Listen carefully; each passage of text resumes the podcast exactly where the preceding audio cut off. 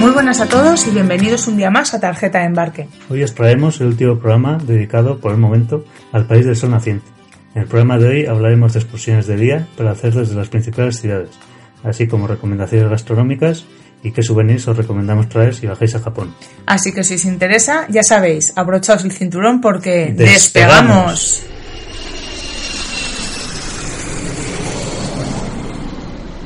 En el programa anterior os propusimos una ruta de 15 días por Japón, visitando las principales ciudades que considerábamos más adecuadas para un primer viaje al país. Pero dado que el país da mucho de sí y que quizás tengáis la suerte de poder dedicarle más de 15 días, hoy queremos recomendaros algunos lugares que visitar desde las principales ciudades. Vale, muy bien, pues vamos a empezar desde Tokio, a ver qué sitios podemos visitar. El primero que os recomendamos es Kamakura, que posiblemente os suene así por su principal atractivo que es el Gran Buda, la estatua gigante que tienen de Buda, pero bueno, tiene muchas más cosas, como por ejemplo la calle Komachi, que es la calle, o sea, una calle principal llena de tienditas y de souvenirs, restaurantes y tal, que está bastante animada y que bueno, tiene es, es interesante de visitar. La calle Comache además se encuentra nada más salir de la estación de tren y bueno, la peculiaridad que tiene que aunque pueda parecer una calle principalmente turística, no lo es, ya que los locales, la gente de Kamakura pasa mucho tiempo en esta calle, tanto para el ocio como para hacer pequeñas compras. Porque sí que es cierto que hay muchas cafeterías, muchas casas de té, eh, pero también hay pequeños comercios de, pues, de, de galletitas o de comida tradicional. Entonces sí que se ve a muchos locales pues pasando la mañana por allí. La verdad que es una, es una gozada de calle. Luego tendríamos uno también de los puntos fuertes de Kamakura, que es el templo Asedera. El templo Hasedera, eh, además de ser uno de los principales, para mi gusto, es el más bonito de la, del- Sí, además de la tiene, ciudad. tiene como muchas cosas dentro del templo. Llegas a él también a través de una calle con pequeñas tienditas y además es un es también como una zona residencial, es una zona muy muy tranquila y cuando llegas al templo lo primero que te sorprende es un jardín, un estanque principal con carpas, bueno, pues eh, con la vegetación típica de los estanques japoneses y es la verdad que es idílico con las cascaditas, es muy muy bonito. Y luego a un lado sí que tienen además uno de los eh, jardines japoneses más importantes de, de la zona, que lo tienen muy muy cuidado y junto a este hay una pequeña cueva que alberga un montón de estatuillas de la de una diosa, de, no sé si es la diosa Canon, Sí, sí. de una diosa. Y bueno, eso eh, puedes pensar, ¿no? Cuando entras dices, va, pues solo tiene esto, porque la verdad que es, aunque parece pequeño en un principio, hay mucho terreno y las cosas están como escalonadas por zonas. Y luego partiendo del laguito ese que hay, en la parte de atrás hay unas escaleritas que te van subiendo, que van, van en ascensión y rodeando la zona hay un montón de ejizos también, Sí. muchas estatuas de ejizo y Sí, de de diferentes tamaños. Hay una más grande, luego más pequeña. y de algunos monjes además. Y ya cuando vas llegando a la cima está lo que es el templo, el sí, el templo el- propiamente dicho, que alberga tres estatuas de tres estatuas diferentes de Buda. Que también la peculiaridad que tienen es que como comentábamos también en Nara que nos había pasado, en Kamakura también estos tres Budas que se encuentran dentro del templo tienen el pelo azul. Y son la verdad que son muy bonitos. Pena que no se pueden fotografiar. Sí, normalmente los budas no se pueden fotografiar. Sí, pero hay algunos templos que en concreto Sí. te prohíben la, la fotogra- fotografiar dentro y más las, las imágenes de Buda. La verdad que son muy bonitos y luego otro del, de los atractivos que tiene este templo es que justo eso, eh, donde se encuentra el templo hay una pequeña terraza Sí. con unas mesas, está preparada con mesas y así, pues para que te tomes un tentempié o lo que quieras.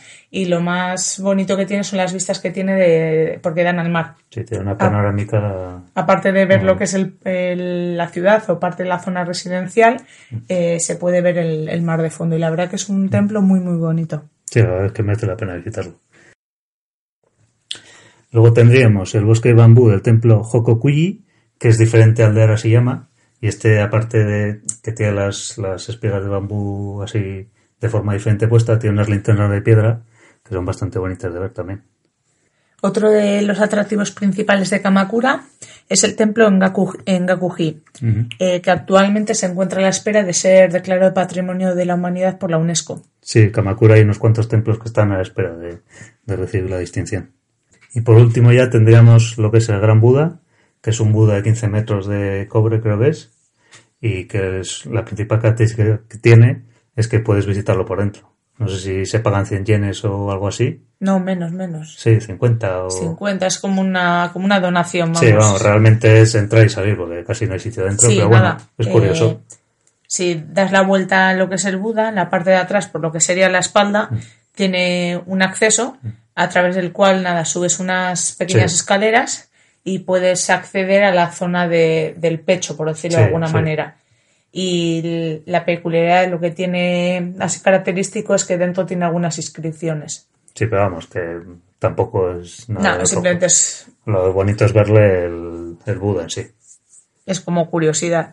El complejo además no tiene nada más, o sea, tú entras en lo que es el complejo y lo que tienes es el Sí, tiene pasillo, estatua de un pasillo Buda. así largo con... abierto, con- pero es al aire libre, Sí, por sí, de alguna manera. Y luego tienes ahí nada, eh, unos aseos Mm. y poco más. Sí, vamos, el principal atractivo es el Buda. Kamakura también es un, un sitio recomendable si os gusta el tema del senderismo y así. Porque bueno, tiene varias rutas. Es más, eh, hay una que denominada la ruta del Grande Aibuchu, que partiendo de, de uno de los templos que tiene la ciudad, nada, vas eh, haciendo un recorrido a través de la montaña, en el que se, pues, vas llegando a diferentes puntos. Sí, está señalizado. Eso es, está señalizado y finalizas en, Sí, en el. Gran Buda, en el Grande Aibuchu. Sí, la verdad es que la experiencia no está mal. Mejor si el terreno no está muy embarrado porque... Sí, bueno, a ver, al final no dejas de estar en plena naturaleza, Sí. el sendero está muy trillado y es de tierra, entonces a nosotros ya nos pasó de algún rasbalete. Sí, porque, pero bueno, bueno, sí. como estuvimos en invierno, la vez que fuimos fue en invierno, la verdad que pues había bastante humedad, había llovido y demás, y bueno, pues algún resbalete ya te llevas, pero bueno, con el calzado adecuado y bien, Sí, pero bueno, es, el recorrido es bonito. es una ruta cómoda, es bonita, no me acuerdo lo que nos llevó, pero tampoco, vamos, no tiene ni dificultad ni necesitas toda una mañana para ello, No. nada, un ratico y eso terminas ahí en el Gran Buda y la verdad que, que es chulo. Y aparte de esto, pues lo que siempre decimos de callejear un poco por las callejas que hay y tal, descubrir sitios, eso siempre es importante. Vale, pues con esto acabaríamos lo que es Kamakura y nos iríamos a Kawauchiko. ¿Qué, qué es, ¿Por qué decimos ir a Kawauchiko? Porque bueno, Kawaguchiko es una de las zonas principales o uno de los puntos de referencia para ver el monte Fuji. Eso es. Hay muchos sitios, pero bueno, eh, una buena zona es la de los lagos, ¿vale? Y entre en esta zona de lagos eh, se encuentra la, la zona de Kawaguchiko. En ella podemos disfrutar del lago, por supuesto, en el que si tenéis tiempo Sí, y ganas Puedes, puedes alquilar unos barquitos, unos pedalos de estos con forma de pato. y bueno, nada, y eso, recorrer un poquito el, Sí, el el lago. Incluso hay algún crucero, bueno, crucero, una especie de barco turístico en el que se puede también recorrer el lago. Y vas viendo, pues eso, te acerca más a lo que es el, el monte Fuji.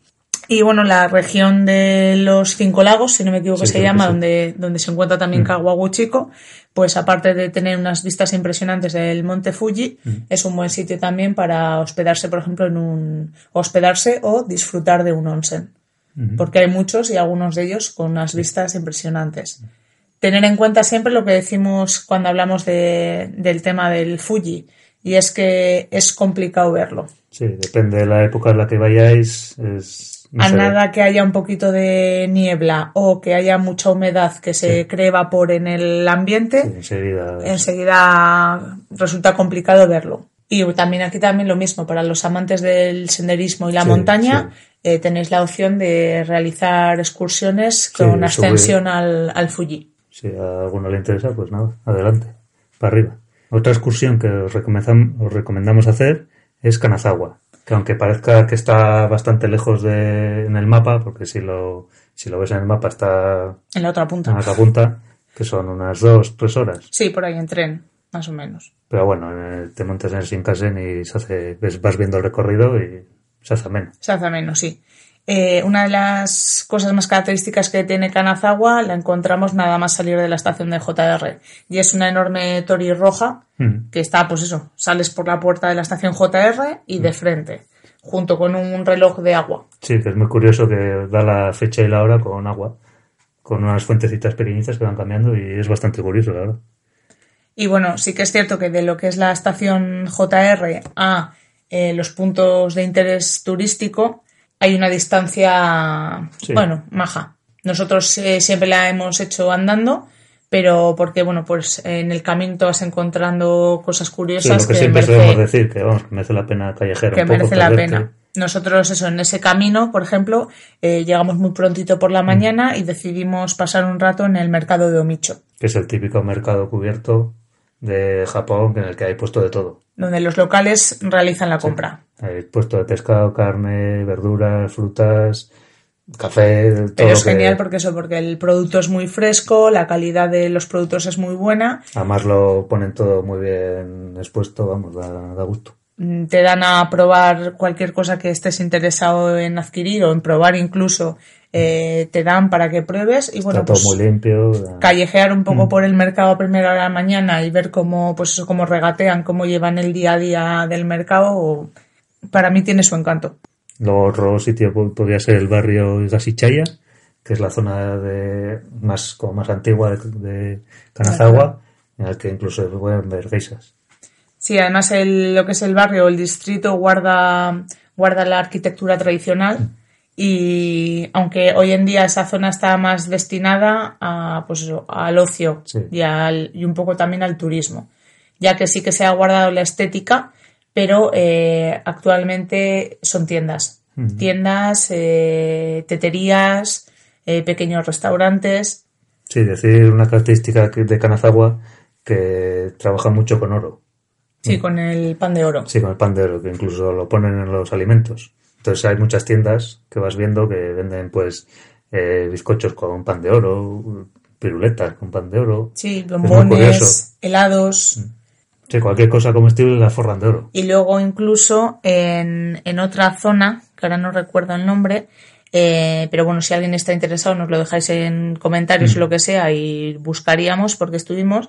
Hay algunos locales eh, que son tiendas, pero que trabajan el tema del oro. Entonces tú vas a la tienda, pagas un X por el pan de oro y imaginaos queréis comprar un bolígrafo, por poner un ejemplo, ¿vale? Pagas el importe del bolígrafo, pagas el importe lo que cueste el pan de, eh, sí, el pan de oro y hay como unos pequeños talleres en los que te enseñan cómo estampar ese pan de oro en el bolígrafo o en la caja o en los pendientes o en, el, en lo que tú hayas adquirido.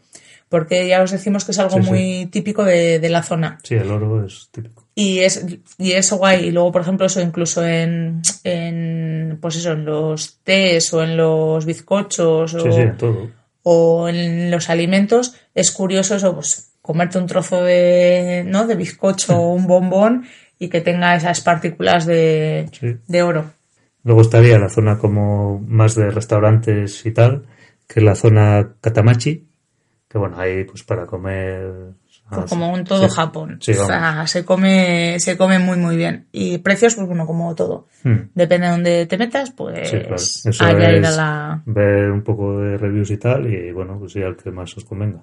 Luego tienen una zona también, que es la zona o el barrio de los ninjas, que les llaman. Sí, incluso tiene una casa ninja. Sí, porque bueno, pues eh, también en la, en la antigüedad era la zona donde se alojaban la mayor parte de las familias ninjas o de las personas que se dedicaban a ello. Incluso eso, hay una casa que se Sí. puede visitar, eso sí, Sí, tenéis que hacerlo reserva. con reserva previa. Y bueno, pues es una casa que la peculiaridad que tiene es eso que tiene trampas, tiene pasadizos secretos, tiene, bueno, Sí, pues vamos, los trucos que usaban los ninjas. exactamente, Y- para desaparecer. Los ninjas y los antininjas, o sea, trucos que usaba la gente de la época para detectar a los ninjas. O sea, es muy curioso también, la verdad. Y bueno, otro punto también interesante para visitar en la ciudad de Kanazawa sería el castillo. Sí, como toda zona importante tiene su castillo impresionante con sus niveles. No es muy grande No, pero bueno. y no queda mucha cosa de lo que es el castillo en sí, pero tiene unos jardines muy muy chulos y para pasar un rato tranquilamente y dar un paseíto, la verdad que está muy muy bien. Pues lo siguiente es, si os gustan las guiozas, esas empanadillas chinas, podríamos decir rellenas de carne y tal, el mejor sitio para ir a comerlas es Uchonomiya. Uchinomiya es un pequeño, bueno, barrio. Sí, una zona que zona. está, está al norte de Tokio. Está- no, no se tarda mucho además en No, llegar. no. Y bueno, eh, es el paraíso de las gyozas. Sí, sí. O sea, cualquier restaurante que encontréis está especializado en Y además hay de todos los tipos, todos los sabores. Las hay hasta de chocolate. Sí, sí. O sea, es, eh, cualquier sitio al que vayas es acierto seguro. Y bueno, pues también ahí os recomendamos, aparte de comer las gyozas, callejear un Mm. poco. Tiene algunos templos así chulos también para ver. Y bueno, pues es otra forma de ver, eh, pues eso, eh, los alrededores de las grandes ciudades. Mm. Que Más también- tranquilas, estas zonas más tranquilas, en las que se vive más tranquilamente. No hay tanta locura como en Tokio o en Osaka. Que también, pues bueno, tiene, tiene su encanto. Eh, otra excursión que podéis realizar desde Tokio sería Machumoto. Machumoto es muy conocida por el castillo negro que tiene. Sí, es un castillo impresionante de no sé cuántos pisos. Que, Es enorme y muy, muy bonito. sí, lo que choca es que es negro. O sea, normalmente los castillos estos suelen tener unos colores más Blancos, claros suelen ser blancos. y este es totalmente negro. Entonces es una estructura enorme, negra, que impresiona, la verdad. La ciudad es cierto que no ofrece mucho más, No. porque bueno, es una ciudad pequeña y tampoco es muy conocida, pero bueno, el castillo Sí, ya os decimos que pena. merece la pena. Y luego, bueno, pues ya que te desplazas hasta allí, os recomendamos comer soba. Mm. Sí, es una zona también bastante importante para el sol. Tienen una receta muy particular, o sea, propia, por decirlo de alguna manera, y la verdad que es muy, muy sabroso. Y luego tienen como curiosidad también, si os animáis a acercaros, eh, hacen unas pelotas artesanales, Sí. unas pelotas de mano que son artesanales, que les llaman temaris, y son una preciosidad. Y son muy bonitas. Como souvenir o como, oye, regalo Sí, curioso propio, sí, sí. eh, o tradicional, merecen la pena, son muy, muy bonitas. Vale, pues con esto yo creo que acabaríamos las excursiones desde... acabaríamos las excursiones de Tokio para, lo, para el común de los mortales. Luego, bueno, hay tres destinos o tres eh, ciudades que si sois un poquillo frikis, sí. quizás os gusten. Eh, una de ellas, bueno, la primera que os recomendaríamos sería Yokohama, que bueno, esta puede ser un poco más para todos los Sí. públicos, pero lo de friki ahora os, os contamos por qué. Vale, la ciudad de Yokohama está, nada, a media hora, Un poquito más. media hora, 45 Bueno, sí. minutos de, de Tokio. Y lo curioso de la ciudad, porque bueno, no es que sea una zona muy, una ciudad muy No, grande, ni muy- muy, que tenga muchísimas, negocios, eso es, que tenga muchas, muchísimas cosas para ver, pero sí que eh, llama mucho la atención. Por un lado, el barrio chino que tienen, sí. tienen un Chinatown Sí, es uno de los más grandes. de- Brutal. De, Asia, sí. Además, eso es que parece eso que pasas de estar en Japón a estar en China. Sí. Desde la arquitectura, eh, sus comercio, templos, los locales. comida. O sea, la Sí, mayor parte de los locales son de origen, Sí, de sí. origen chino. Sí, si no queréis ir a China, vais ahí y ya está. Ya, ya habéis estado. Os lo validan. Luego está la zona del puerto, que tiene un edificio súper alto. Sí, tiene como, hace como una especie de vela, que tiene forma como de vela. Y luego tiene un, un par de barcos que se pueden visitar. Sí. Barcos así, de, de- barcos clásicos. Sí, que han pertenecido además, no sé si a la familia Sí, real o así. Luego también por esa zona tiene un pequeño parque de atracciones. Sí, la zona del puerto, la verdad que Sí, tiene, bastante- tiene bastante vida porque Sí. son mucho, pues el- está el parque de atracciones, que bueno, tiene una noria, Mm. Sí, bueno, una montaña rusa eh, una pequeñita, montaña pero bueno. rusa, y luego para los más pequeños sí, que hay cositas. Pero luego tiene un complejo de centros comerciales enorme. Sí, sí. Está el, mm, ¿cómo le llaman? Red Brick, o- que es todo Sí, el ladrillo, sí. el Brick House, o Red Bricks o algo así, sí. no sé cómo le llaman, que eso parece como unas naves eh, de ladrillo y son todos centros comerciales, son peque- tiendas de todo lo que os Sí, podáis imaginar. Entras y tenéis. ahí para, para días casi, es una locura. Y el punto friki, ¿no? Que decíamos de, de Yokohama, sería que alberga el museo de Capnadel. ¿Y qué son los carnades? Pues los típicos fideos instantáneos que se hacen echándole agua caliente. Y hay de infinidad de sabores. Entonces, lo, lo curioso de este museo es que aparte de que te cuentan la historia del, del fundador, del Ando, ¿no? este que te cuenta cómo lo empezó a hacer, no sé qué. en Cómo se le ocurrió, cómo- tal. Luego tienen una zona con todas las variedades que han sacado, que es una habitación enorme con todas las variedades. Lo realmente interesante de esto es que te puedes hacer tú tus propios carnades. O sea, puedes elegir qué echarle. Sí, en la zona de arriba del museo Eh, bueno, eh, tú, hay- había que pedir cita. No, No. no, no, no. Eso, tú, Hay unos tú sacas horarios. la entrada para el museo y aparte tienes que, digamos, como coger un ticket para poder hacer esto, lo de personalizar tu. Sí, coges un ticket con el horario, eso es, Sí. porque hay, hay turnos. Sí, sí, porque siempre está lleno. claro. Entonces llegas arriba y cuando llega el turno que tú tienes, el de las 3 o la, la hora que sea, eh, por 300 yenes, Sí, si no me 300. equivoco, en una máquina compras lo que es el envase. El vaso. El, el envase, el vaso. Sí, sí. En ese envase te dejan un tiempo. No, bueno, pues está lo que sí, quieras. pero bueno, que tienes un tiempo ilimitado, pero bueno, quiero decir. Sí. Sí, eh, van a estar ahí tres horas. que dedicas un tiempo a, a Sí, tunearlo, a personalizarlo. Sí, puedes te dan lo que unos quieras. rotus y tú allí te Tú en- haces... entre los niños japos dibujando sus cosas ahí maravillosamente. Bueno, niños y no tan niños, que hay ahí de ellos todo. que hacen sus mangas y sus cosas ahí maravillosas, tú haces ahí Lo unos garabatos ahí cutres, pero bueno, es tu canal, hombre. Lo haces y una vez que ya tienes decorado el vaso a tu gusto, haces una cola, Ujú. haces la No, fila. va rápido. Sí, va rápido, pero no quiero decir, haces la fila y llegas al mostrador donde, pues, eh, con un asistente, con una persona que está tras el mostrador, eh, puedes elegir. Te enseñan todo el proceso, desde que los fideos te echan los fideos, te lo van enseñando. Sí, pero luego, eso, Luego te echan echas, los fideos. digamos, como la salsa principal, que puede ser picante, dulce, normal. Hay como diferentes variedades de salsa. Bueno, de polvo este, que luego Sí, se que salsa. luego con el agua, Y luego tienes, tienes para elegir cuatro, Cuatro, cuatro ingredientes. Topic. Sí, toppings o... sí, cuatro ingredientes para echarle. Y ahí Y tienes toda la variedad. vamos. Una vez que le dices al asistente, Mm. lo mete en el bote, lo sellan Eso es. y ya te entregan tu, tu bote de Cup. Luego lo metes como en una especie de bolsa colchada. Sí, bueno, una, lo metes en una bolsa que Sí, la luego inflas. la inflas Sí. y Así así, no se te estropea. Así los llevas sin que se te estropeen. Y luego, muy importante, te ponen, o sea, te dicen que pongas la fecha de caducidad, claro. Si te lo vas a comer, si lo quieres dejar de adorno, Sí, pues. ellos te indican pues desde, desde que se No sé si hace son dos meses o dos tres o tres meses. meses. Mm. Entonces te, te dicen qué fecha tienes que poner Sí. para que sepas que la fecha que has apuntado va a ser, vamos, la fecha caducida. La verdad es que es curioso. eh, Y está la guay, a ver, es una chorrada, pero está guay. Y luego está bueno. Bueno. Ahí te haces ahí unas mezclas que vamos. Y otro puntito friki de Yokohama sería que en verano, en el Mm. mes de agosto, celebran, La, el Pikachu Outbreak o algo así se llama. Que es, pues eso, pues la locura de Pikachu que está en todas las partes, eh, en miles de Pikachus gigantes, bailando, cantando por la noche, bueno, una locura. sí, hacen espectáculos, pero todo en torno a la figura de Pikachu y algún otro Pokémon Sí, invitado. el Elif. Esta vez es el Elif porque ha salido con el Pikachu. pues, Sí, porque decir, pues es el que- segundo más que... Entonces, pues eso, hay pasacalles de Pikachu, Sí, sí, eh, eventos, eh, actuaciones, y bueno, pues Sí, es una cosa curiosa, la verdad. Ver tanto Pikachu junto. ya os digo que la ciudad en sí no ofrece mucho, pero bueno, para pasar Mm. Sí, un sí. día está Y guay. también te buenas vistas. Sí, sí, sí. La bahía y todo eso. Y luego eso, como Está- está ahí en, en el mar, Mm. al ser una ciudad portuaria, la verdad que, que es agradable. La temperatura así también es más agradable. Luego, de camino a Yokohama, entre medios, está Kawasaki.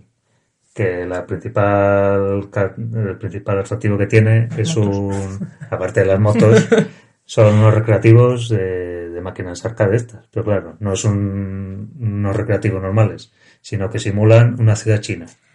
Pero una ciudad china al 100%, pero asquerosamente hecha. O sea, quiero decir, como con suciedad, así como Hablamos de, de los recreativos warehouse. Sí. warehouse. Yo que- cuando, que la entrada es bastante siniestra, la verdad. Cuando organizábamos uno de los viajes eh, a Japón, eh, me comentaba Gonzalo ¿no? pues que quería ir a Kawasaki, porque quería ir a los recreativos, y dije, bueno, digo, lo que me faltaba. Digo, tener que dedicar, o sea, ir a un sitio únicamente por porque haya recreativos, ya le decía, digo, no has tenido suficientes en Tokio o en Osaka que hay que ir a otro sitio exclusivamente a unos recreativos. Pero la verdad que cuando llegamos al sitio me quedé pegada. Mm.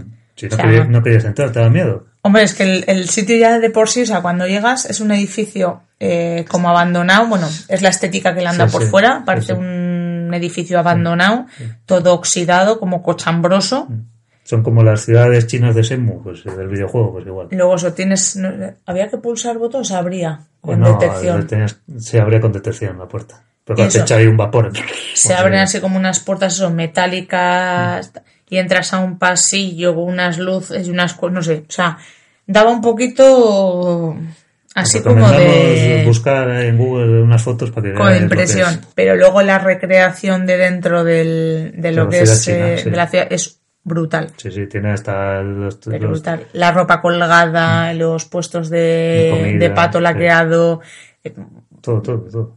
es brutal, Mm. brutal. Y luego aparte que tiene buenas Luego máquinas tiene arcade, buenas ¿no? máquinas arcade, los Sí. precios no están mal. No. Y bueno, pues si te gustan los videojuegos, Mm. es un es 100% recomendable. Sí, sí. Y si no te entusiasman como a mí, que tampoco me vuelven loca, reconozco que pasé, Mm. pasé un buen ratillo ahí. Encima lo bueno es que está de camino a Yokohama, entonces si vas a Yokohama pues haces una parada, Sí, paras. lo ves y luego te vas. Y ya por último, otra así excursión un poco friki sería la, el barrio de Yochugi, que porque es así, ¿qué, qué tiene de especial este, este barrio? El barrio de Yochugi es eh, conocido porque alberga la ruta del Capitán Tsubasa. Para los que no conozcáis o así de, buenas a primeras no os suene esto de Capitán Tsubasa, seguro que si os digo la serie de dibujos animados Campeones, Oliver y Benji, Oliver los y magos del Benji. balón, pues ya sabréis de qué os hablo. pues la- lo- tiene una rutilla de... Sí, porque el dibujante, ¿no? No, pues el dibujante no es de ahí, pero eh, comía en un restaurante de ahí. Ah, vale, algo era ello. Sí, sí.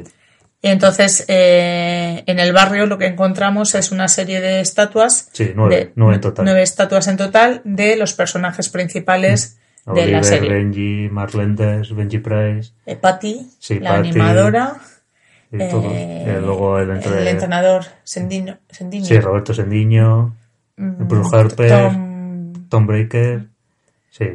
Y está guay. Yo os digo Luego que. hay, hay una incluso que puedes hac- dar un trayo ahí con Oliver.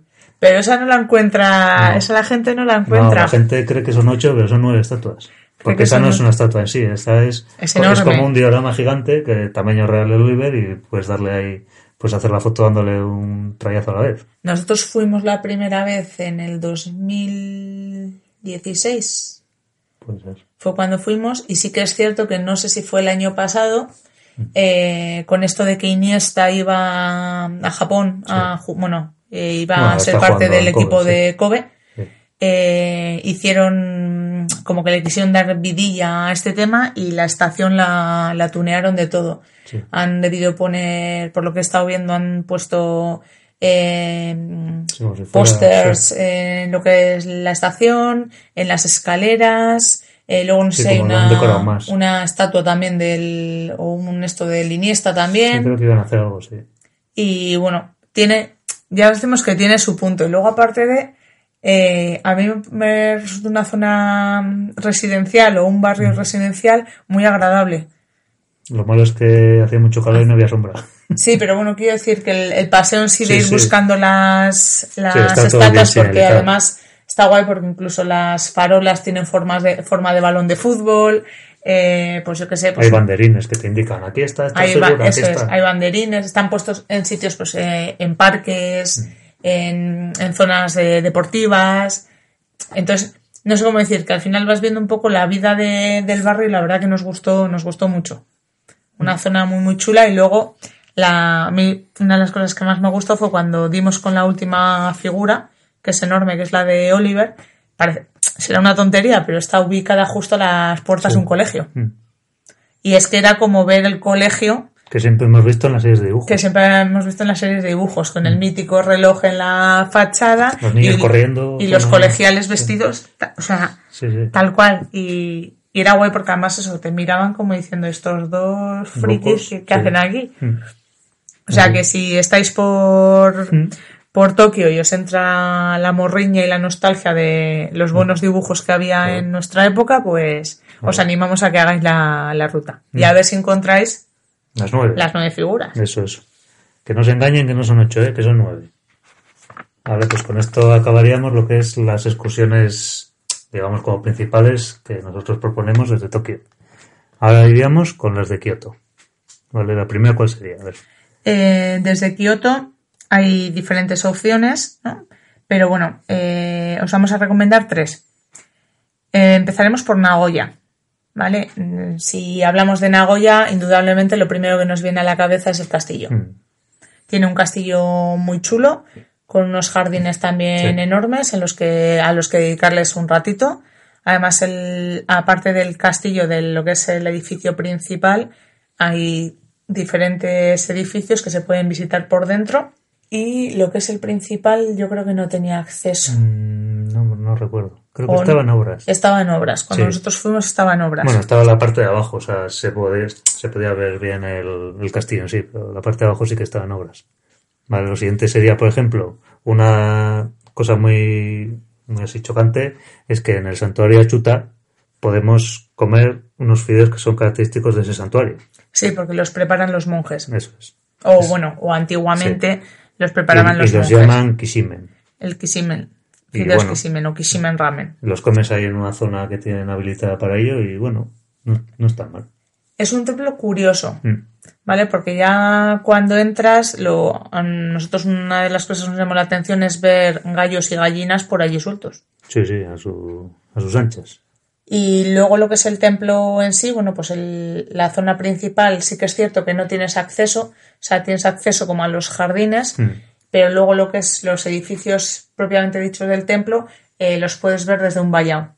Pero también es cierto que a nosotros nos tocó, no sé si había una especie de festival y había ahí un grupo como de música tradicional que bueno, que por lo que luego pudimos saber, cada X tiempo o cada X horas hay como una especie de, de pases. Y bueno, lo mejor del templo sin duda fue el probar los, los Sí. fideos kishimen. Además tienen bastantes variedades, había como varias opciones para elegir. Sí, tanto de si fríos o calientes, como luego los acompañamientos y bueno, de precio como la media. Sí, sí. O sea, Ni nada, barato ni caro, nada exagerado. Vale, luego estaría el barrio de Sakai, Que bueno, es una buena zona para el- en la que echar un rato, eh, callejear un poco, ver el ambiente, subir a la Nagoya Tower, TV Tower, o al mirador Sky eh, Promenade, creo que se llama, para ver, para tener unas buenas vistas de, de la ciudad. Sí, ce- cerca de la Torre de Nagoya está la estación de autobuses que tiene una pérgola enorme con, con una zona de agua arriba. Así como una especie de piscina, pero que no te puedes meter, lógicamente. no, cubre muy poco. Pero es como una especie de piscina que además tiene como unas eh, lámparas Sí, que se iluminan a la dentro noche. del, del agua y está chulo. Sí, la verdad, tiene ahí como un silloncito para hacerte la foto con la torre detrás y está... Es una chorradica, pero, Sí, bueno. pero está chulo. Pero en los días de calor ese Mm. fresquito del agua, bueno, viene bien. Y eh, luego otra, otra cosa que nos llamó mucho la atención en Nagoya fue el edificio eh, Mode Gakuen Espiral. Bueno, no sé, era Tower un, era algo un así. edificio súper alto de ciento y pico metros. así Sí, además se ve fácil porque está muy cerca de la... no está muy lejos de la estación. No, no, es un- Y tiene, es como como un espiral. edificio en espiral, pero lo que más llama la atención es lo que alberga el edificio. Sí, porque tú lo ves y en un lateral hay como tres nombres en la espiral que suben hasta arriba. Y es el nombre de tres escuelas. Son tres colegios. Mm. Y luego, bueno, pues te acercas y puedes ver un poquillo a través de las ventanas y tal. Y las instalaciones son muy, muy curiosas. Sí, sí, vamos, no será el colegio para, para cualquiera, vamos. Mm. No, me imagino que serán escuelas de de élite, pero es muy, muy llamativo el, el sí, edificio porque es un y, rascacielos. y, pues eso, el concepto nos pareció muy, muy llamativo. Y bueno, como no, si estás en, en Japón, ¿qué os vamos a recomendar? Pues comer. Pues comer. ¿Y qué tiene característico Nagoya? Las salitas de pollo. Sí, Hacen unas salitas de pollo que les llaman tebasaki para chuparte sí, los que dedos. son muy características porque les echan como semillas de sésamo o algo Semillas de sésamo luego tienen como una especie de, de- no sé si de aliño, de adobo. Sí, que son las típicas salitas estas que tienen encima sésamo. Sí, pero están, Aparte de, vamos, de lo que le echan. están impresionantes. Y bueno, las podéis comer en otros lugares de Japón, pero son, mm, son Es como las, las originales. diozas. Las diozas las puedes comer de cualquier lado, pero las buenas son las de Uchonomiya. son originales de aquí de, Pues igual. de Nagoya. Otra excursión que podríamos realizar eh, sería a Nara, Sí, pero, bueno, esa ya la hablamos en el anterior capítulo de la ruta de los 15 días. Entonces, si queréis, ahí lo decimos todo. Eso es. Pero imaginad que en vuestro recorrido no hubieseis eh, metido en Nara, pues otra excursión Mm. Sí. de un día muy, muy recomendable desde Mm. Kioto sería Nara. Y por último, otra excursión que también os recomendamos hacer sería ir a Hikone. Que el principal atractivo que tiene es un castillo. Que tiene una mascota muy salada que se llama Jiconya o algo así. Que es un, como un bicho con unos megacuernos, un casco con unos megacuernos. Y bueno, el castillo, pues como todos estos castillos, impresionante, muy bonito, con la zona aledaña también muy cuidada. Sí, el casco antiguo también Mm. es, eh, es interesante. Y luego, bueno, eh, Gicone se encuentra rodeado de un lago, Mm. o bueno, tiene un lago, Sí. y el lago Biwa. Y bueno, pues también se puede hacer un pequeño crucerillo. Sí, o andar por la orilla, que también en época de calor, pues siempre estar cerca del agua siempre refresca un poco la mente. La verdad es que bueno, es una zona bastante tranquila para visitar. Y bueno, por último, eh, como ciudad principal hemos tomado Osaka también. Y desde Osaka os recomendamos dos excursiones principalmente. La primera sería ir a Kobe, porque está a nada de distancia. Nada, 15, 20 Sí, minutos. sí, yo creo que es la siguiente parada. Una cosa así. Vale, y aquí pues empezaríamos por visitando una estatua de un robot eh, que se llama Gigantor, la estatua, y bueno, pues es un robot de un manga japonés que bueno, sin más. Eh, Sí, no sé cómo se llama. En, el hombre de acero, creo que se llama la traducción. Y bueno, pues para hacerse la foto y nada más. Es como el de Odaiba, pues así, un robot. Un robot. Otro de los puntos fuertes de Kobe sería el Parque Meriken, en el que encontramos el memorial al terremoto de 1995, Mm. pudo ser, que, que la verdad que pegó duro en, Sí. en Kobe. Y bueno, pues han dejado parte de, de la zona dañada del puerto, Sí. la han dejado tal cual para que la gente pueda ver las consecuencias que puede tener un, un Sí, terremoto en Japón. Es que está bastante dañada esa zona. Y bueno, ahí también, eh, aparte de esa zona que han dejado dañada, pues hay diferentes. Puedes ver también la torre, que tiene una torre así Sí. muy llamativa. Sí, Me rojo. recuerda un poco la zona portuaria, un poco a la de eh, Yokohama. Sí, No es lo mismo, pero bueno, al final no dejan de ser ciudades portuarias. Kobe también tiene un Chinatown, un barrio chino bastante grande y bastante interesante. sí. ¿vale? Eh, lo mismo, eh, una estética muy cuidada, parece que estás Sí, en China. pues eso, en China. Eh, los locales se notan que Sí. son de, de ascendencia o de Sí. descendencia Mm. china y la gastronomía también muy Pues china. Sí. Luego, luego está el, con- el complejo Ninobiki, que eso es, es una zona así como, como importante, digamos, porque tiene como varias cosas a la vez. Tiene un Es como- teleférico. es un parque natural, Sí, como- bueno. como una especie de parque Sí. natural. Y tiene un- lo que es un teleférico que te lleva a una cima. Se accede a través de un Sí, teleférico. Que son unos 10 minutos de viaje, vamos, tampoco es mucho. Y llegas como a una zona llena de flores. O sea, es, es famoso por las flores que tiene. Sí, y- tiene como unos jardín, una especie de jardín botánico Sí. una cosa así. Y durante el trayecto se pueden ver unas cascadas que Ay. también forman parte. Tres, si no sí, me tres equivoco. cascadas. Entonces la zona así en general es bastante bonita. Y luego, bueno, pues desde la cima también, desde Sí, la zona sí, del jardín botánico, eh, hay buenas vistas de la, de la ciudad. Mm. O sea, si tenéis tiempo, Mm. eh, os recomendamos Es echar un vistacillo. Y luego, bueno, así como santuario y así, el santuario Ikuta, Shrine. Mm. Y bueno, por supuesto, si estamos en Kobe, os aconsejamos eh, que echéis un vistazo a, alguno de los restaurantes para Mm. degustar la carne de Kobe. Mm. ¿Vale? Los hay más asequibles y menos asequibles. Sí, eso, bueno. Pero bueno, si os queréis quitar el antojo Mm. y os lo podéis permitir, porque la carne de Kobe, hay que decirlo, Sí. es cara, Sí, es pues oye, eh, es el mejor sitio para degustar Sí, la claro. carne. Sí, como hemos dicho en otros sitios, pues en Nagoya eran las alitas, en Uchonomiya las riozas, pues en Kobe, pues la carne de Kobe. Lógicamente. Y bueno, tanto desde Osaka como desde Kioto, otra excursión que podríamos realizar sería eh, Hiroshima y la isla de Miyajima.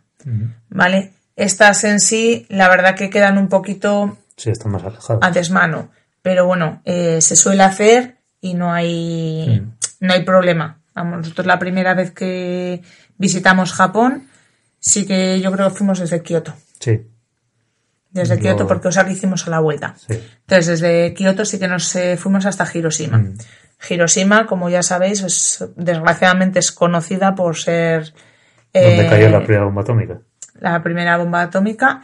Y bueno, eh, aunque es triste, Mm.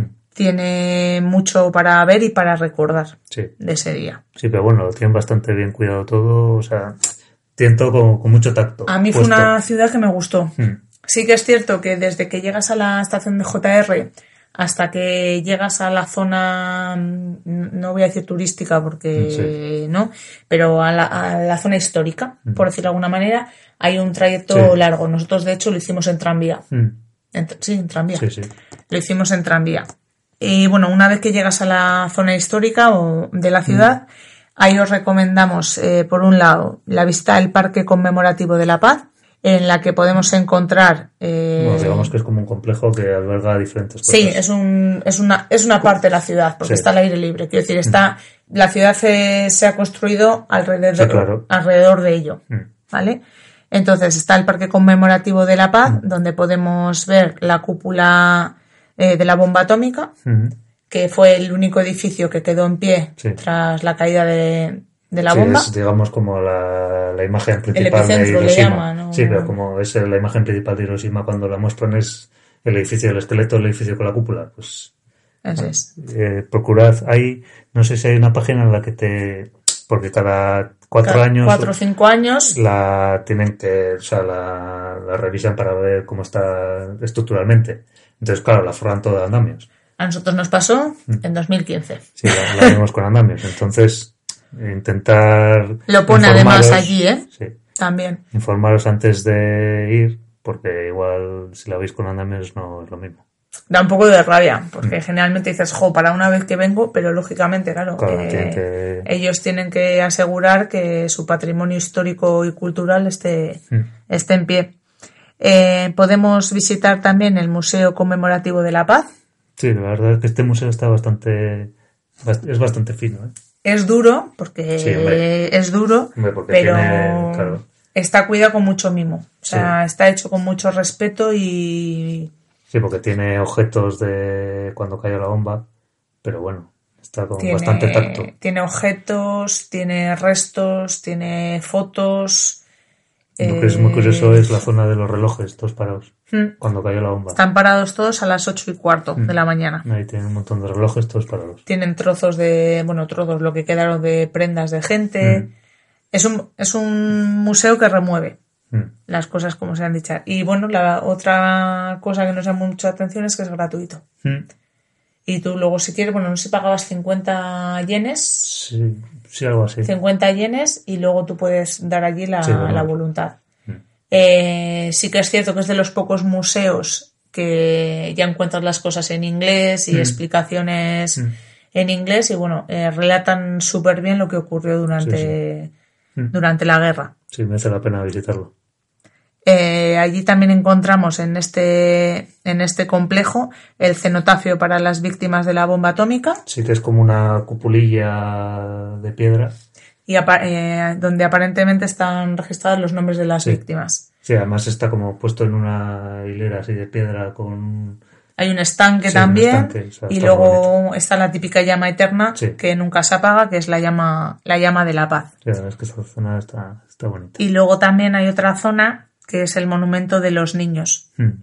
Y la, la figura más importante en esta, en esta zona sería la figura de Sadako. Sí, que es la niña que enfermó por, La por radiación. radiación y durante su estancia en el hospital se dedicaba a hacer grullas de papel. Sí, porque le dijeron que si, si conseguía hacer mil grullas Mm. de papel, podría pedir un deseo y ese deseo se cumpliría. Mm. Y entonces ella debió de pedir, eh, no debió pedir en sí curarse, sino como la paz Mm. eh, mundial y demás. Y bueno, pues eh, Sadako se convirtió en, Sí, símbolo de, sí. de la paz. Y las grullas, Mm. el símbolo de las grullas también. Entonces ahí podemos ver, eh, hay una especie como de... mm, De, sí, no de ristras, como unas ristras. No, quiero decir, el, hay como una especie de campana y Ah, sobre bueno, esta bueno. campana hay una, hay una estatua de Sadako Mm. que además sujeta una, una grulla Una grulla. de papel y luego hay como una especie de vitrinas, son. vitrinas donde se recogen grullas y, se los- y- e imágenes hechas con grullas de papel. Sí, de todas las partes del mundo que han enviado las grullas Incluso tú puedes enviar grullas, vamos. Sí, y bueno, pues eh, cuando hacen eh, días de conmemoración o lo que sea, se reúnen Mm. en esa zona. Y luego, bueno, pues a nosotros también dentro de lo que es el museo, simplemente por la visita, nos regalaron unas, Unas grullas. unas grullas Mm. de papel. Y bueno, junto con Hiroshima, por proximidad, Sí. también os recomendaríamos que ya que os desplacéis hasta allí, Mm, Sería Visitéis. Miyajima, que es famosa por la tori que está en el agua. Eso es. Eh, Miyajima, a Miyajima accedemos a través de un, ferry, ujú. que une lo que es Hiroshima con, Con la con la, isla de Miyajima. Y bueno, ahí lo que os recomendamos, como siempre, es callejear. Sí, sí. Hay un montón de templos, Mm. las calles son maravillosas, llenas de, de tienditas, de que teterías, de Que cafeterías. no os quedéis en lo típico de para hacer la foto, sino que callejéis. Si no habéis tenido bastante con los ciervos de Nara, tenéis También ciervos también. Estos son menos agresivos. Y bueno, sí que es cierto que lo, lo chulo es eh, poder acercarte a la torre cuando la. A la a la Tori, perdón. Cuando la marea está baja, Mm. porque puedes caminar hasta la propia sí, Tori y tocarla. Además verás cómo tiene lapas y tiene monedas que la gente ha ido depositando y luego esperar a la noche, bueno, A que suba la marea. a que suba la marea que suele ser generalmente por la tarde, sí. por la tarde noche y la puesta de sol. Y luego eso, poder hacer una foto desde uno de los templos que hay al lado, que tiene eso como unos eh, corredores, unos pasillos, hacer unas fotos desde, desde allí muy, muy, muy chulas. Pero tenemos una mala noticia. Y es que desde cuando Nada, ahora. sí, Ahora, uno de estos días, la han tapado para restaurarla. por el tema de las Olimpiadas, imagino, para tener todo listo. Entonces ya no hay foto bonita. O sea que si vais ahora este, este verano, os tocará andamio. Sí, no sé cuánto la taparán, pero vamos. Sí que es cierto, que esto también hay que decirlo, que los japoneses son tan respetuosos con la gente que cuando ponen andamiaje lo que hacen es eh, poner una imagen Sí, de lo que se encuentra bajo el andamiaje. Mm. Sí, entonces igual hay suerte y bueno, simulan bastante bien lo que es la Tori, pero no es lo mismo. Por lo bueno. menos los andamios están cubiertos con una imagen de, de lo que hay Entonces, debajo. pues bueno, ¿qué le vamos a dar? Y estas, bueno, estas serían un poco las excursiones que os recomendamos hacer si tenéis más días desde Mm. las ciudades principales. O si veis que alguno de los sitios que dijimos no os convencen del todo, pues podéis complementar con estas excursiones. O si tenéis la suerte de volver a Japón, Claro. pues tenéis otras zonas que, que visitar. Bueno, y, muchas más que no hemos comentado aquí, pero claro, es que Japón es infinito. Sí, de Japón podríamos estar haciendo programas y Porque todavía programas. del norte no hemos hablado. Ya hablaremos. Eso es. Y bueno, eh, como comentábamos en la entradilla, otro punto que queríamos hoy eh, hablar un poquito sería de recomendaciones gastronómicas. Sí, bueno, algunas pinceladas de algunos sitios a los que hemos ido y que nos han parecido bastante recomendables. Sí, o, o platos o dulces o postres que solo podemos encontrar en un sitio en concreto. ¿Vale? En la ciudad de Tokio eh, os vamos a comentar un poquito por algunos Ujú. por algunos barrios o zonas. En la zona de Ueno os recomendamos el restaurante Towa, que está justo bajo las vías Sí. del tren, enfrente de la estación JR. Que es muy fácil, es muy fácil de reconocer porque fuera tiene un bol así grande con unos palillos que se mueven para arriba y para abajo. Sí, es justo debajo de las vías del tren, Sí. al lado de Ameya Yokocho. Además es un sitio súper pequeño que tienes que subir unas escaleritas Tienen un ramen, un soba y una tempura y espectacular. además se caracterizan por tener una variedad de cervezas bastante importante. Eso es, si os gusta la cerveza, Sí, tienen cerveza artesanal, Sí, de importación, eh, bueno, importación más que importación es eh, dentro de lo que es el país. Y luego unas mezclas raras, o sea, afrutada. Es una pasada. Si os gusta la cerveza, os lo recomendamos. Sí, el Towa. Eh, restaurante Towa. Eh, también en Ueno, aunque este sí que lo podéis encontrar Sí. a lo largo de, de lo que es todo Tokio, eh, el restaurante Shushiman. Sí, de sushi.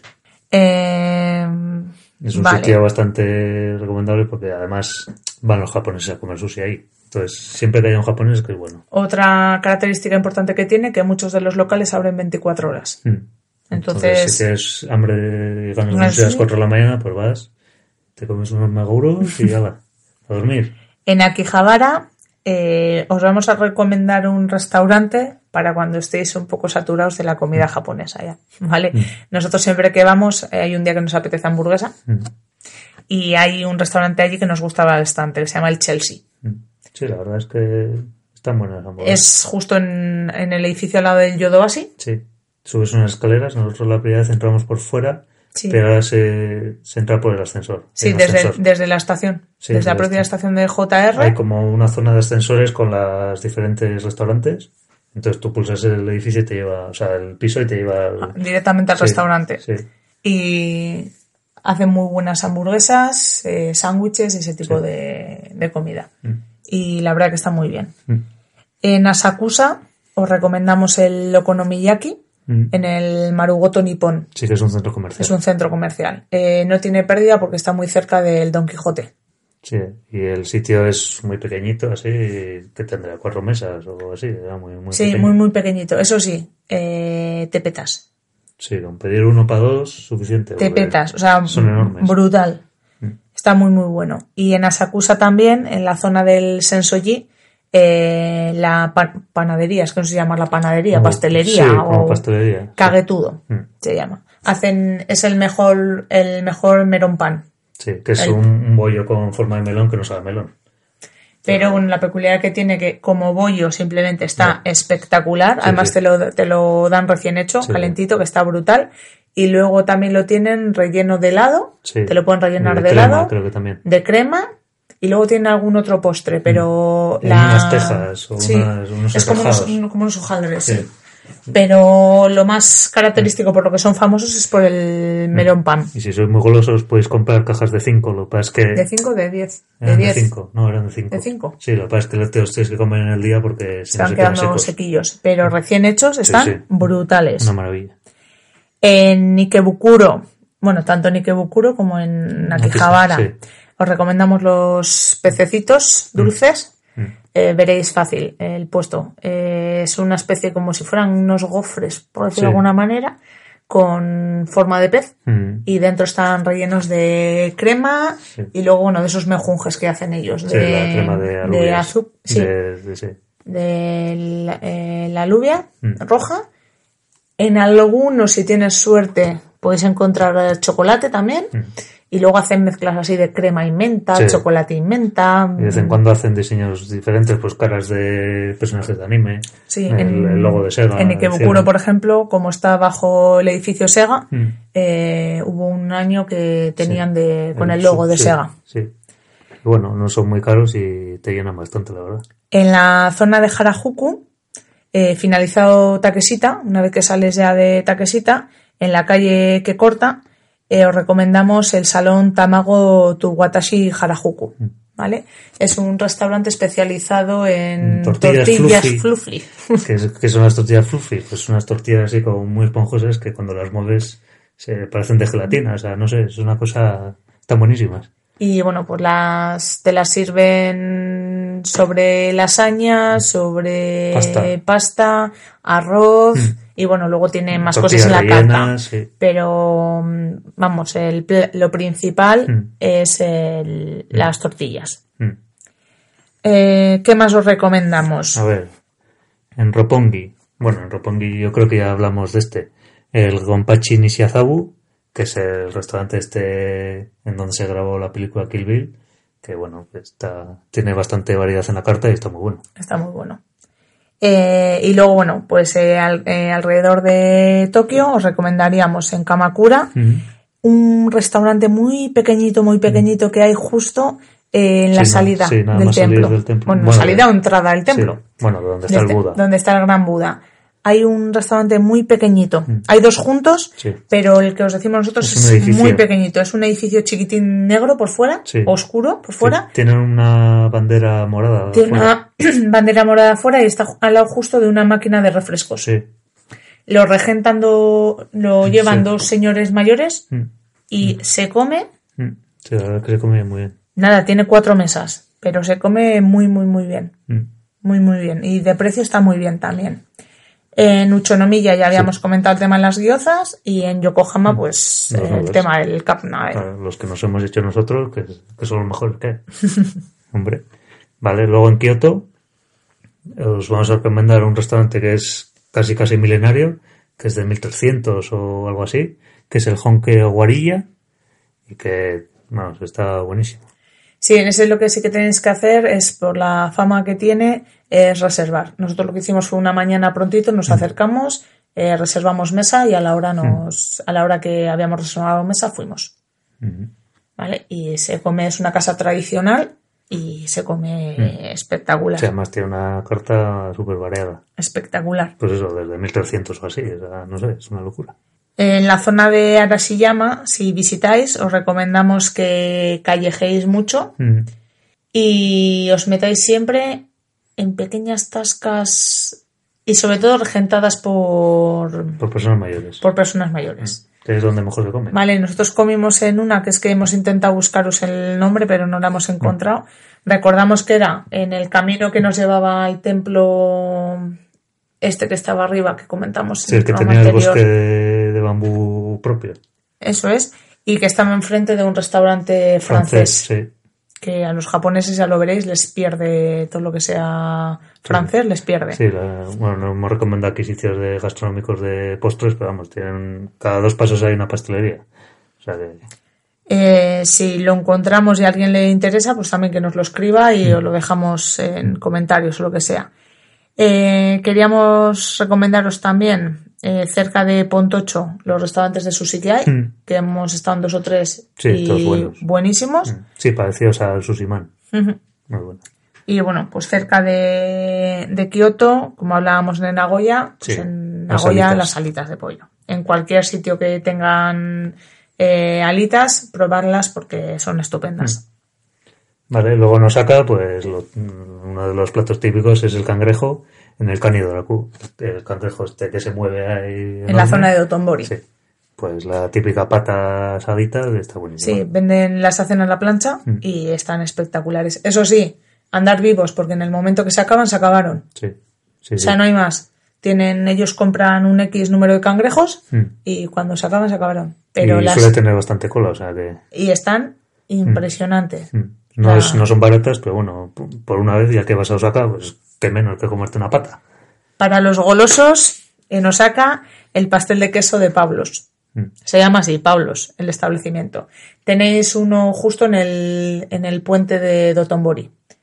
En el puente donde está el glico, Mm. pues justo antes de entrar a las galerías que hay, ahí, ahí a mano derecha hay un, hay un Pablos. Siempre está hasta la bandera. Sí. Pero la tarta de queso es espectacular. Bueno, tiene otras variedades, pero vamos, la típica es la de queso.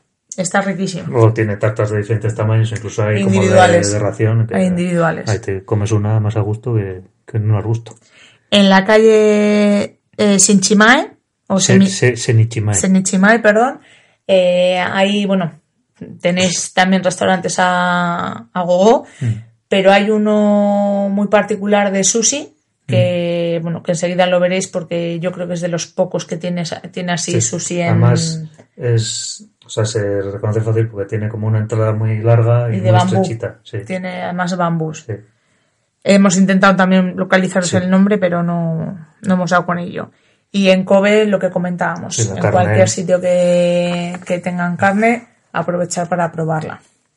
Bueno, y luego un- muchos más sitios que lo bueno es descubrirlos por, por uno mismo. Nosotros siempre os recomendamos que en Japón comáis lo que os entre por los ojos, donde os entre por los vamos, sí. donde lo veáis.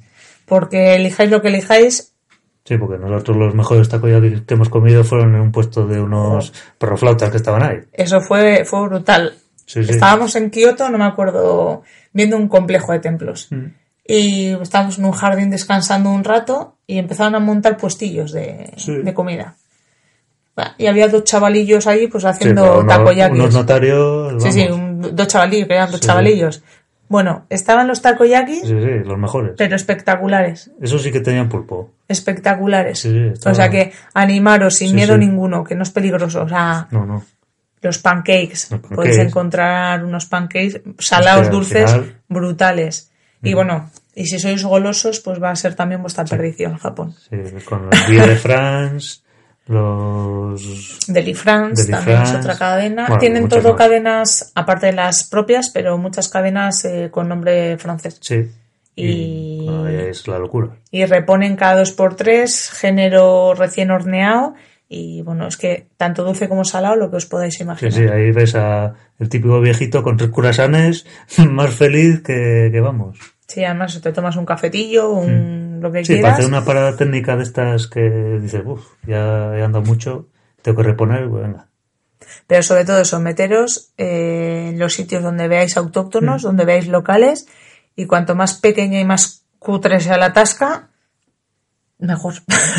Y bueno, pero también puede ser que la carta esté en inglés, porque si, sí, porque si no, luego puedes comer mm, pues tendones, sí, eh, culitos de pollo, culitos de pollo, Sí, mm, cosas de di- esas. Bueno. casquería. Sí, Pero pro- procurar tener la carta en inglés. vale, pues ya lo último punto que nos quedaría del Sí. programa de hoy sería qué comprar, bajo nuestro punto de vista, vamos. A ver, en- esto es como todo. Y nosotros hemos aprendido a base de, de viajar y viajar. Nosotros, eh, cuando empezamos a viajar, traíamos la maleta a la vuelta llena de mierdas. Sí, O sea, básicamente. todo nos venía bien. Claro, pero porque- cosas que hoy en día eh, abres las cajas y dices, pero yo para qué compré esta mierda. Mm. O para qué tal. Entonces, sí que es cierto que con los viajes hemos empezado a ser muy selectivos y traemos ya aquellas cosas que verdaderamente nos gustan Mm. o que sabemos que, mira, esto lo vamos a poner no sé dónde. Sí, o tenemos un hueco para decorar y decimos, esto nos puede venir bien si vamos a este sitio tal.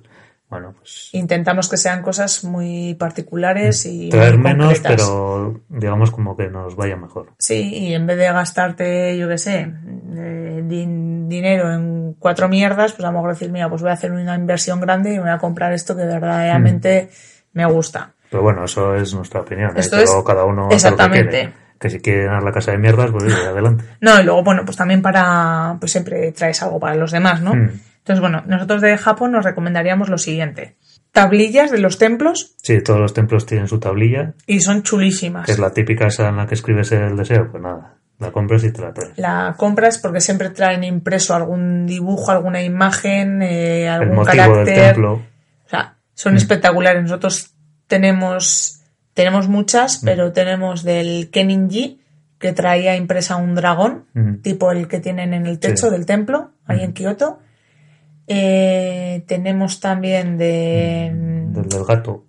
Sí, del, del gato tenemos también eh, una tablilla con el gatete. Mm. Luego tenemos una con forma de estrella. Del Fusiminari Sí, tenemos que- una con la forma de las Toris. Otra cosa de un Daruma. O sea, En Kanazawa, la Mm. de Daruma es de Kanazawa. Pues que si os da al ojo la tablilla, pues son Sí, baratas y uh, se traen bien. Y bueno, nosotros luego a veces lo que hacemos es colgarlas en el árbol de, de Navidad. Claro, quedan bastante bonitas, la verdad.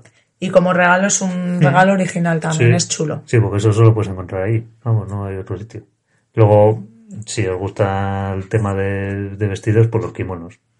¿Vale? Nosotros compramos uno eh, y lo compramos para decorar. Mm. Lo tenemos colgado en una de las paredes de casa. Sí, y lo compramos en una tienda de segunda mano. Mm. O sea, que realmente ese kimono lo había sido usado por alguien. Sí, a estas tiendas de segunda mano les compran los kimonos y así a las, a las geisas y a Mm. las maikos. Mm. Y bueno, podéis encontrar Bueno, unas eh, maravillas. maravillas. Pero también, siendo de segunda mano, las pagas. Sí, hombre, claro. Son claro. caros, ¿eh? Sí, sí. Pero... Y ocupan bastante la maleta. O sea, si pesan. Muchísimo. O sea, yo a veces, yo pensaba, el día que lo compramos, pensaba, digo, pero estas mujeres que son tan finitas y tan pequeñas, Mm. ¿cómo pueden llevar semejante peso Mm. encima? Y eso que este era uno fino, no Sí. el que usan cuando hace frío. Porque cogimos uno que ese- el de invierno era espectacular, Mm. pero bordado con hilos de oro, bueno, bueno, espectacular. Pero claro, preguntamos y de segunda mano eran más de 400 euros. Mm. Mm. O sea, pero son o sea, espectaculares, de verdad. Si encontráis una tienda de segunda mano o en muchas veces en mercadillos eh, Sí. alrededor de los templos Mm. que también hacen y venden, o sea, Sí. espectaculares. Y bueno, algo más asequible y para que podáis usar, eh, os recomendamos las yucatas y los jaoris. Mm. Las yucatas son eh, esas batitas. Sí.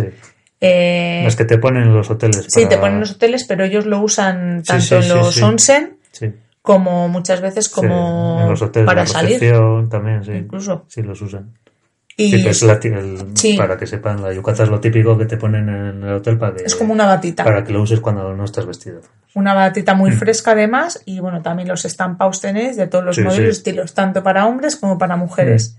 Y son, aparte de cómodos, Son chulísimos. Y como regalo también son chulas. Lo único que, bueno, para aceptar con la talla y eso, Bueno, más complicado. y luego los jaoris, ¿vale? Los jaoris son eh, una especie de kimono, pero tipo chaquetilla. Y son, vamos, para, mm, para podértelos poner por la calle tranquilamente. Son, tienen unos diseños además preciosos también. Unas telas preciosas. Luego, luego, normalmente en las tiendas de segunda mano de kimonos también venden los obis, que son los, los, Los lazos, lazos. estos que se que usan para atarse el kimono. Y bueno, eso también puede servir de camino de mesa, por ejemplo. Quedan bastante bonitos. Quedan guays. Luego, otro artículo para traer serían los palillos, los típicos palillos. Una zona muy buena para comprar es el, la Nakami Sedori, que lleva el Sensoji. Que ahí hay, pues, hay infinidad. de- hay buenos, malos, regulares, peores. Y O sea, muy buenos. Sí, sí, o sea, con una variedad de diseños increíble. eh, Yo creo que es la mejor zona que hay. Sí, incluso mirar lo que os digo en las tiendas Daiso, Sí, también. que son de son los todo a 100 que había antiguamente en España. Ahí es eh, todo a 100 yenes más bueno el impuestillo Sí, 108. que son ser 108 yenes. Nada, ni No, un euro. un alrededor Menos de un euro. menos de un euro. Noventa y tantos céntimos. Y uno, ahí dentro de que son tiendas, eso, supuestamente baratas, tienen cosas muy chulas. Y en palillos, si queréis para regalar, si no os queréis dejar mucho dinero, tienen diseños muy, muy chulos. Y luego, bueno, pues como todo, si quieres algo de calidad, en cualquier tienda artesanal de palillos podéis encontrar virguerías. Eh, si os gusta el té, pues lógicamente eh, Japón es muy buen sitio para adquirir té. Eh, yo os recomiendo que lo adquiráis en Kioto o si tenéis la suerte de visitar Uji. nada, es una zona que está a media hora, una Un cosa así, menos, sí. o poco menos de Kioto. eh, coger allí el té porque es eh, uno de los mejores tés de Japón es de, de allí, de Uji. Pero bueno, lo vais a encontrar Sí, en sí. cualquier sitio. Están en los supermercados. ¿eh? Sí, y nada, eh, si queréis el matcha, que es el polvito, que ya os digo que es caro también allí, y luego eh, tenéis muchísimas variedades. Yo cada vez que voy me traigo para, para todo el año. Sí, sí. Trae unos paquetes de kilo que cada un día nos van a parar en la aduana. Luego, si sois frikis de los videojuegos, pues Japón es el paraíso. Hay de todas las épocas, todos los géneros, todas las plataformas, todos los precios, sobre todo altos. O sea que si queréis comprar videojuegos, pues Akihabara es, digamos, el centro clave, pero es de los sitios más caros. Entonces siempre es ideal buscar tienditas porque hay en todos lados. O sea si queréis videojuegos, pues Videojuegos, guías, sí, cosas relacionadas con los videojuegos, con las consolas, pues incluso para eso también los book off. sí, los book off, lo que pasa es que cada vez hay menos, porque claro, la gente ya se sabe percal y va ahí y van arrasando, pero bueno, que es el país de los videojuegos. Otro, otra cosa que comprar o que traer como regalo serían los Kit Kat de sabores. Japón es el paraíso de los Kit Kat. Mm. Tenéis, o sea, de todos los sabores que os podáis imaginar. Eh, de queso, de vino, De limón, de, de, limón, uvas, de uva, de, de melón de Hokkaido, de, de, eh, ¿qué más hemos visto? limón. De fresa, de manzana, de melocotón, de tés varios, eh, de galleta, de, de habas, chatela de habas también. de estas, de habitas, de, de lo que usan ellos, de anco. de anco, de té verde, No, de claro. anco no. Lo que, lo que usan. Sí, eh, la, la alubia roja. sí. ¿De qué más hay? De todo lo que os podáis imaginar. Encima hay algunos que los hacen según las épocas del año. Entonces sacan algunos para, para, mm, ¿cómo se llama? Semana Santa, estas cosas que ellos no tienen, pero bueno, ellos también lo celebran. Sí, sí, por Navidad, o sea, y luego los tenéis incluso temáticos, Mm. Ya sabéis. O sea que. Y son fáciles de comprar porque están en todos lados. Sí, además vienen en. No sé como el formato que vemos aquí en España, que es una tableta así con cinco Cuatro, barras, cuatro. o cinco barras largas, sino que son Dos. individuales. Sí, son dos y la mitad. Sí, y así individuales y bueno, pues eso, que como regalo, incluso para, para alegrarse uno la estancia, vienen Y bien. no compréis los de aquí, que aquí valen 8 euros, que es un robo. Ahí cuestan 300 yenes. Así que no compréis aquí. Otra cosita que podéis traer son los darumas. Que son estas figuritas así como Parece una cabeza. Sí, rojas, de color rojo, con dos ojos grandes blancos. Que la historia que tienen los darumas es que cuando tú quieres pedir un deseo o quieres eh, conseguir algo, te propones algo. algo, le dibujas un ojo. Y cuando lo consigues, le dibujas el otro. Entonces, es lo bueno que tienen los darumas. Que le estás dando algo, le estás dando a alguien algo para que sea capaz de conseguir lo que él quiere. Entonces, Eh, sí, también está en todos lados. Todos tema- los tamaños, formas. Tema de papelería y demás, os podéis volver locos. Sí, sí. Tanto si os gustan los, las plumas, los bolígrafos, eh, los papeles bonitos, eh, la papiroflex, o sea, Mm. Hay una, una tienda especializada que se llama Itoya, que tiene cuántos pisos tiene eso. no sé cuántos tiene, pero es una pasada. Y es el paraíso de los amantes de todo este tema. Es maravilloso. O sea, incluso es que si no te gusta, es que te, te puedes pasar horas allí. Sí, sí, dando sí. vueltas. Probando las plumitas la de- o los bolis. Y luego para el tema de papelería y demás, si os gusta, yo os recomiendo los Daiso. Mm. Por, pues eso, podéis encontrar eh, sobres, papel de carta especial, eh, todo, todo su- lo que tenga que ver, diseños. los washi tape, eh, los marcadores estos para, para indicar eh, las opposite de todas las formas, todos los colores, todos los estampados, es una maravilla, una, Mm. una maravilla. Si os Luego en los centros comerciales tipo Yodobashi y estos, o jugueterías, tienen las típicas cartas para aprender japonés. Aparte también están los juegos estos de contar historias también en japonés, pero hay un montón de, si os interesa el aprender, pues ahí siempre hay una sección en la que está todo relacionado con aprender japonés de forma básica para niños. Entonces, bueno, para aprender, para empezar por ahí es interesante. Otro regalico, otro recuerdo que nos podemos traer, lógicamente, es un gatete de la suerte, un manequineko, Ese que contamos, que ya sabéis que no es chino, ¿eh? es japonés. Entonces, bueno, pues los tenéis de todas las formas, eh, modelos, colores, eh, con el brazo que se mueve, estático, los tenéis de plástico, de madera, de, De cerámica, ce- En pack de 10, para regalar, estupendo. O sea que los encontráis además en, en cualquier sitio. Luego, eh, como no podía ser de otra manera, los gasapones. Las máquinas estas que por entre 100 y 300 yenes, O 500 sí, también, depende, depende. metes la monedica y te sale la bola con lo que hay dentro. Y hay pues hileras infinitas de máquinas de gasapones. De todo, desde gatos sushi, Gorros para gatos, eh, es que no sé, hay de todo. es que, no sé. cualquier cosa que se os pueda ocurrir, sí. pues Lo que estáis está. pensando ahora, pues está hecho. O sea, es una locura. Hay incluso edificios solo dedicados a los gasapones. O sea, ahí es una. Incluso hay tiendas que venden el, la colección entera, porque claro, eso es lo complicado. Sacar Pero, la colección. pero no penséis que es cuestión de niños, ¿eh? No, no, Y los no. gasapones los, los consumen Todo el mundo, mayoritariamente todo el mundo. japoneses adultos. Sí, y extranjeros, claro. Pero bueno, que, Sí, sí, que no, llama no. la atención. Sí, sí, sí. sí. Que a mí sí que me llamó la atención la primera vez que, mm, que vimos, que fuimos, perdón, ver cómo ibas en el metro y gente eh, adulta, no te estoy hablando de gente de 20 o 30 No, no, años, te estoy hablando de señores de 50 y todos 60, trajeados con sus maletines y demás, Sí, sí. y llevaban el móvil con 200.000 chorradicas colgando y iban sí. jugando a videojuegos o leyendo un manga. Sí, sí. No, es igual que aquí. Sea, Igual, igual. Bueno, también Japón es el paraíso para la cosmética y el maquillaje.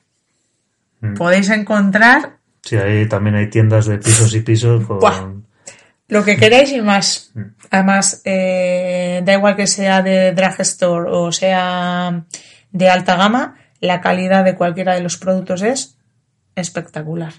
Sí, ahí como no tengáis un poco de freno, vamos, llenáis la bolsa o... Yo suelo, me suele gustar traerme cositas, sobre todo de cuidado facial y así, de cremas y demás, y suelo ir con la lista hecha desde aquí porque luego también el comunicarte con las dependientas y demás es complicado. Entonces muchas veces es enseñarles el, la imagen Sí. y ta- aunque también es cierto que en la mayoría de sitios tú vas, te sirves, vas a caja, pagas y ya está. Pero claro, si tienes que preguntar por algo, Mm, más complicado. Te puedes volver loco, es que dices, "Buah, quiero una limpiadora facial. Y llegas a un pasillo, limpiadoras faciales, 200. ¡Ah! Mátame, camión. Sí, para estas cosas hay que ir con los deberes hechos, hacerte una listita de lo que te quieres traer, porque si no te desmadras. Eh, hay que ir un poco es encaminado. que para mí es el, El paraíso de la compra. el paraíso. Para mí Japón es un país que te lo ofrece todo. Cultura, historia, gastronomía, eh, Ocio. ocio, eh, Sí, sí. diversión, Además 24 horas al día. eh, compras, eh, descanso, si te quieres relajar Mm. también, tradición, modernidad, o sea, es que lo tiene todo. Mm. Y bueno, pues con esto concluiríamos. Sí. Este eh, especial que hemos hecho de tres capítulos dedicados a Japón. Que Esperamos. bueno, que, que esto no quiere decir que sean los últimos, el último que vamos a hacer.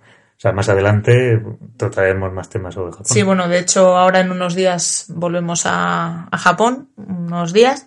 e intentaremos eso, traer contenido nuevo Mm. y bueno, no para de continuo seguir hablando de ello, pero quizá para futuros programas. Sí. Aprovechamos también para comentaros que nos gustaría o nos resultaría interesante y de ayuda que en comentarios nos Mm. dejaseis un poco, pues, eh, lo que os- si os parece, si os resultan útiles los programas que estamos haciendo. Mm. O si, que, que si tenéis un tema que que tratemos, pues nos lo podéis que decir nos lo comentéis. Sí. eh, también si de cosas que hemos comentado, si necesitáis eh, ampliar información o lo que sea, pues que sepáis que estamos Mm. Sí, abiertos a todo, todo lo que nos No, hagáis nosotros- llegar. Nosotros encantados. O sea, que eso sin, sin problema ninguno, vamos. El próximo programa probablemente sea desde allí. ¿No? Comentaremos bueno, sí, quizá alguna cosita de los nuevos destinos a los que vamos a ir, pero ya a la vuelta vendremos con, Con con nuevos temas sí. nuevos. Nuevos destinos, nuevos Temas a tratar. temas relacionados con el mundo de los viajes, Mm. así que esperamos tener ese feedback de que vosotros nos contéis de qué os gustaría que, Mm. que hablásemos o qué es lo que, que esperáis vosotros de, de tarjeta de embarque. Mm. Bueno, pues sin más, yo creo que ya nos vamos despidiendo, ¿no? Sí. Hasta el próximo programa. Y bueno, pues muchas gracias a todos por habernos escuchado y nos escuchamos en el siguiente programa. Hasta pronto, viajeros. Adiós.